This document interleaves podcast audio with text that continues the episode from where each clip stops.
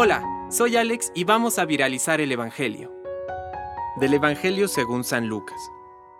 Cuando Jesús terminó de decir todas estas cosas al pueblo, entró en Cafarnaún.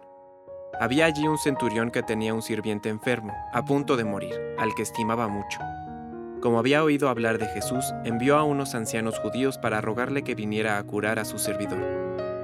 Cuando estuvieron cerca de Jesús, le suplicaron con insistencia, diciéndole, Él merece que le hagas este favor, porque ama a nuestra nación y nos ha construido la sinagoga. Jesús fue con ellos, y cuando ya estaba cerca de la casa, el centurión le mandó decir por unos amigos, Señor, no te molestes, porque no soy digno de que entres en mi casa. Por eso no me consideré digno de ir a verte personalmente. Basta que digas una palabra y mi sirviente se sanará. Porque yo, que no soy más que un oficial subalterno, pero tengo soldados a mis órdenes, cuando digo a uno, ve, él va, y a otro, ven, él viene, y cuando digo a mi sirviente, tienes que hacer esto, él lo hace. Al oír estas palabras, Jesús se admiró de él, y volviéndose a la multitud que lo seguía, dijo, Yo les aseguro que ni siquiera en Israel he encontrado tanta fe.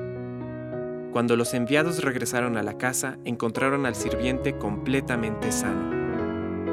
Palabra de Dios. Compártelo, viralicemos juntos el Evangelio. Permite que el Espíritu Santo encienda tu corazón.